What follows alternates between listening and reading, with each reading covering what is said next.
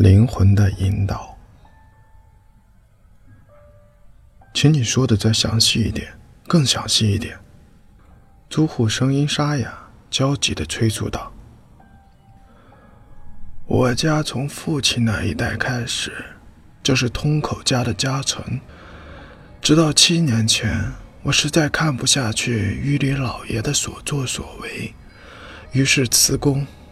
我今年刚好六十岁。”等于是目睹了通口一家的纷乱长达五十年之久啊！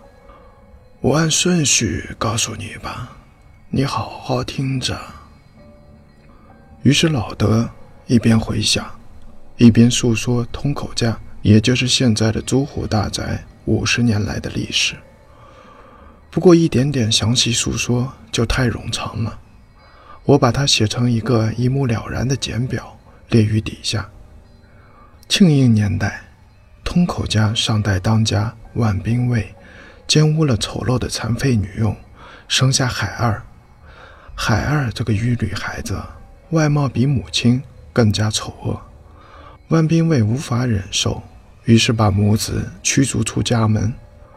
母子藏在本岛山中，过着野兽般的生活。母亲诅咒这个残酷的世界，诅咒冷漠的世人。最后死于山中。明治十年，万兵卫的正室之子春雄与对岸的姑娘秦平美也结婚。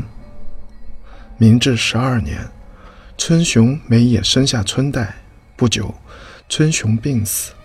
明治二十年，海二改名租户丈五郎，回到岛上，进入通口家，看准美也一介女流，力量有限，为所欲为。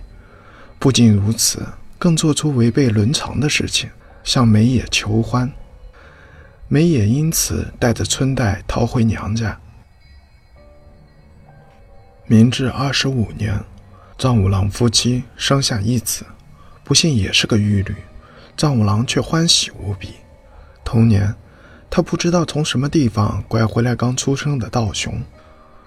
明治三十三年，回到娘家的梅野之女。春代与同村青年结婚。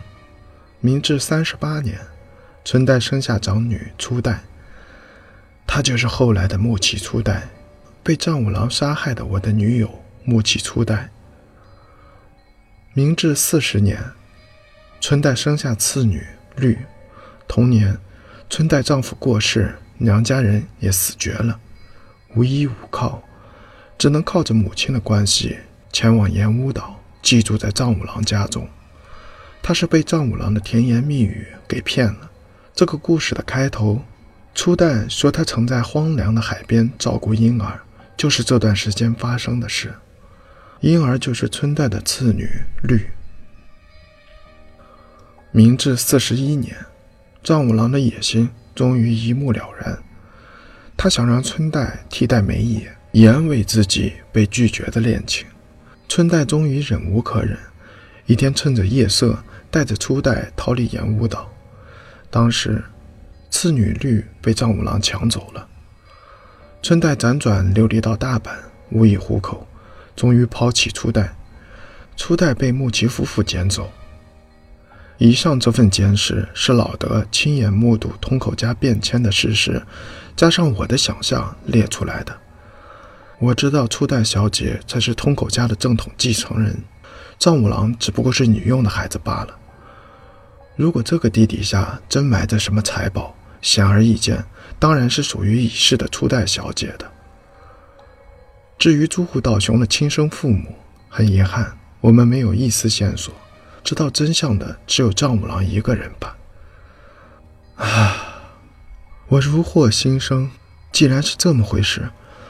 那么，不管发生什么事，我都要再回到太阳底下，然后逼藏五郎说出我亲生父母在哪里。道雄顿时精神抖擞起来。至于我，则因为某个不可思议的预感而期待不已。我非向老德问清楚这事不可。春代女士有两个女儿，对吧？初代和小绿。你说妹妹小绿在春代女士逃离小岛的时候被藏五郎抢走了。算算年纪，小绿今年正好十七岁。小绿后来怎么样了？他现在还活着吗？啊，这事我忘了说。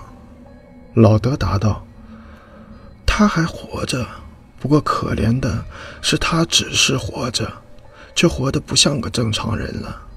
他被折磨成了连体人残废。”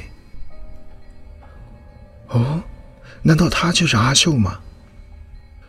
是啊，绿小姐就是现在的阿秀啊！多么不可思议的姻缘呐！我竟爱上初代小姐的亲妹妹了。